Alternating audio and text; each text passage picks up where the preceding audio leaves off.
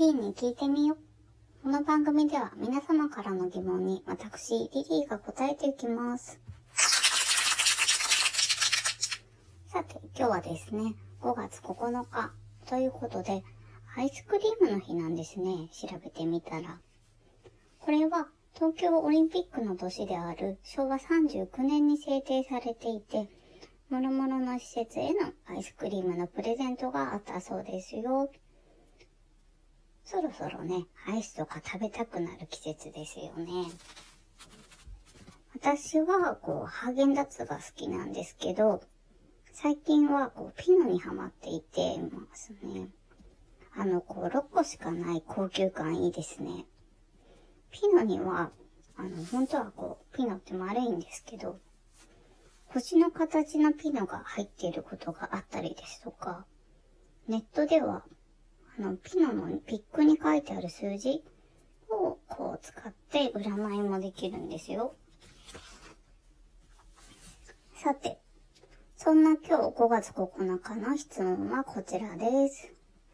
リリーさん、こんにちは。こんにちは。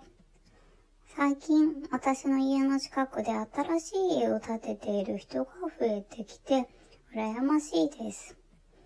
私は小さくて可愛い家に住むのが理想なんですが、リリーさんの理想のマイホームを教えてください。ということですね。ありがとうございます。実は私は一軒家よりもマンションに住みたい派ですね。でもできれば、こう、ペット可だったりとか、防音室がついてるのがいいかな。いつかはね、またペットを飼おうと思っているので、ん、ペットがいいと思う。防音室ではね、こう、楽器弾きたいですね。ピアノとかね。ピアノ好きですね。ピアニストでは、辻井信之さんとか、あと、反田恭平さんとか好きですね。ジャズだと、ビル・エヴァンスという方の CD を知人が貸してくれて、それ以来結構聴くようになりました。と、その、マイホームの話ですけど、小さなバーカウンターを作りたいですね。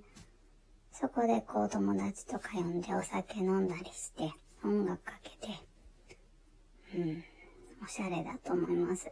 とにかくこう、物を少なく綺麗に暮らしたいです。今ね、結構断捨離とかやっていて、物を少なくしてるっていう方も多いと思うんですよね。就活とか。でも、この間なんかで読んだんですけど、いらないものを捨てるという発想よりも、気に入ったものを残すという発想が大事だと聞いて、なるほどなって思ったんですよね。新しくこう物を買うときとかに、結構なんとなく買っちゃうと思うんですけど、これは必要か、気に入るかということを先にこう吟味できるようになると思うんですよね。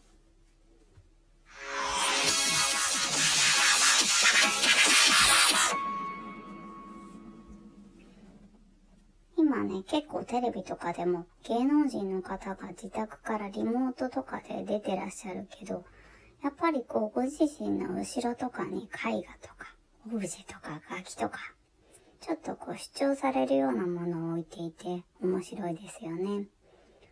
私は最近100円ショップで買った北欧柄のこうなんていうの、お風呂タオルをテーブルランナーにして楽しんでいます。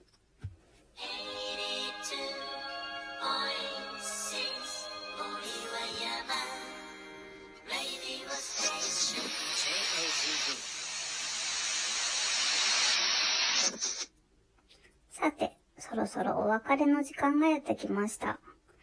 リリーに聞いてみよう。では、皆様からの質問をお待ちしています。自粛期間中の相談や自慢話、家の中にある疑問、宇宙のような壮大なハテナまで何でもお寄せください。次回もお楽しみに。See you!